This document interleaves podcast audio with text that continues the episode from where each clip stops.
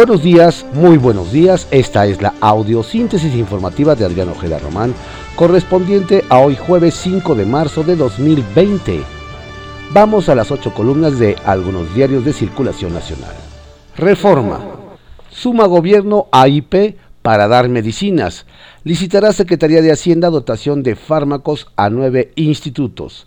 Salud entregará servicios de mezclas antimicrobianas y oncológicas. El Universal, pese a endurecer castigo, persisten los feminicidios. En tres estados imponen prisión automática. Los casos aumentan en Veracruz y Puebla. Excelsior, traficaron fentanilo y morfina desde el INER. Análisis de la cuenta pública 2018. De las farmacias del Instituto de Salud salió 51% más sulfato de morfina del que se prescribió a pacientes y también se alteraron recetas para entregar citrato de fentanilo, detectó la Auditoría Superior de la Federación. Milenio. Investigan a Luz del Mundo por trata y WIF le congela 389 millones de pesos. Doble acción. Presume Santiago Nieto y la Fiscalía General que ese grupo religioso cuyo líder, Nazón Joaquín García, está preso en Estados Unidos, maneja una red de pornografía y explotación sexual de mujeres y menores. La jornada. Nieto. Se investigan operaciones ilícitas por 321 millones de pesos. Interpuso la unidad de inteligencia financiera 177 denuncias. Se han congelado cuentas por 4.554 millones de pesos a grupos criminales.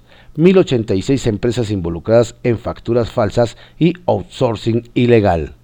Revela que existen pesquisas sobre cuantioso fraude al Infonavit, transacciones irregulares en la Iglesia de la Luz del Mundo. Contraportada de la jornada. Biden se declara muy vivo tras su victoria en 10 de los 14 estados. Claro cierre de filas de la cúpula demócrata contra la amenaza socialista. Sanders acepta su decepción, pero confía en que todo cambiará.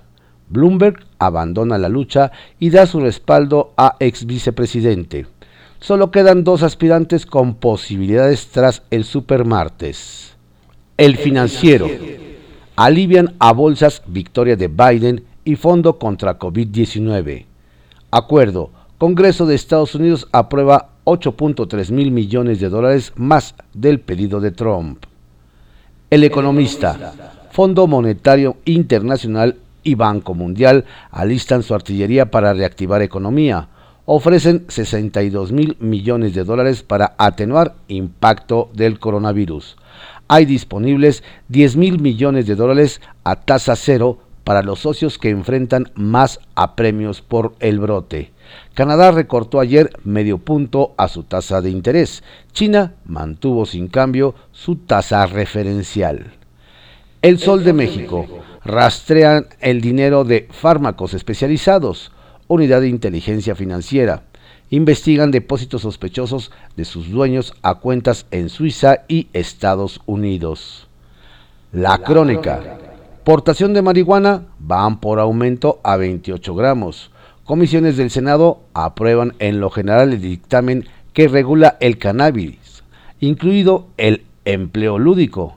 El PRI se abstuvo, el PAN en contra y los demás a favor. El proyecto de la ley para la regulación del cannabis establece una licencia para poseer más de 28 gramos. Regula la producción y comercialización de la planta y crea el Instituto Mexicano del Cannabis a través del cual se buscará controlar este mercado. El Heraldo de México.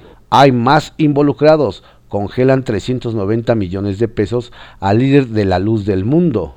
La UIF bloqueó los recursos de Nazón Joaquín García por estar implicado en casos de pornografía infantil y explotación sexual. Apenas el año pasado se le rindió un homenaje en el Palacio de Bellas Artes. La razón. Duros de la Iglesia arremeten contra el paro nacional del 9 de marzo. Sandoval, Iñiguez dice que es protesta pagada. El cardenal reaparece y minimiza feminicidios. Asesinatos de hombres son más, argumenta. Acusa que organizadoras buscan impulsar la legalización del aborto, que es más grave que el maltrato a mujeres. Ovaciones. Cardenal pide boicotear paro. Buscan aborto. Juan Sandoval Íñiguez critica a la iglesia por apoyarle. La prensa.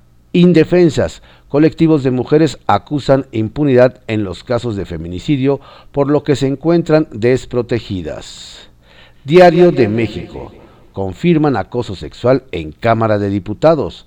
La presidenta de la mesa directiva del recinto de San Lázaro, Laura Rojas Hernández, informó que se han presentado tres quejas alusivas a estos hechos que se registraron en áreas administrativas. La legisladora panista omitió dar más detalles sobre estos casos para no entorpecer el debido proceso de las indagatorias y aseveró que ya existe un protocolo contra el acoso y el hostigamiento. Publimetro. Ataque de gran felino alerta a los vecinos de Valle de Bravo. ¿Por qué? La Fiscalía Estatal determinó que el, que el taxista encontrado sin vida falleció por el ataque de un animal mamífero y con garras. Medidas. Este miércoles suspendieron las clases en tres escuelas en las localidades del Cerro Gordo y el Pinal del Marqués.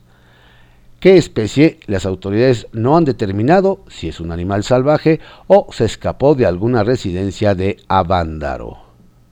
Diario 24 horas. Por explotación sexual, WIF congela 359 millones de pesos a la luz del mundo.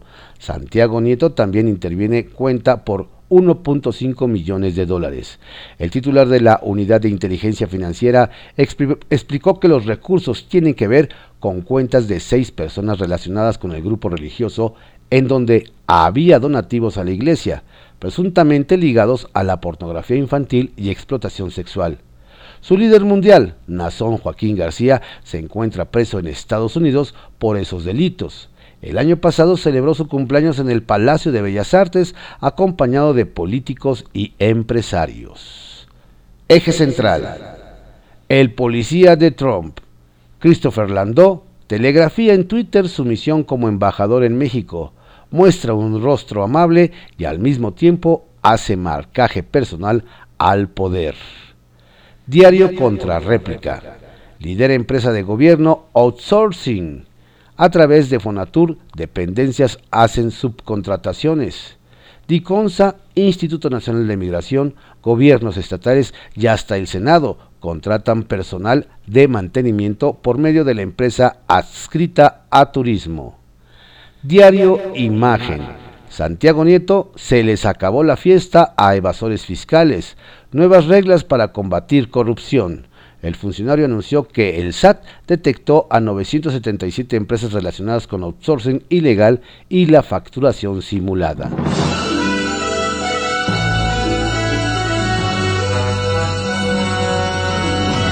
Estas fueron las ocho columnas de algunos diarios de circulación nacional en la audiosíntesis informativa de Adrián Ojeda Román, correspondiente a hoy jueves 5 de marzo de 2020. Que tenga usted un estupendo día.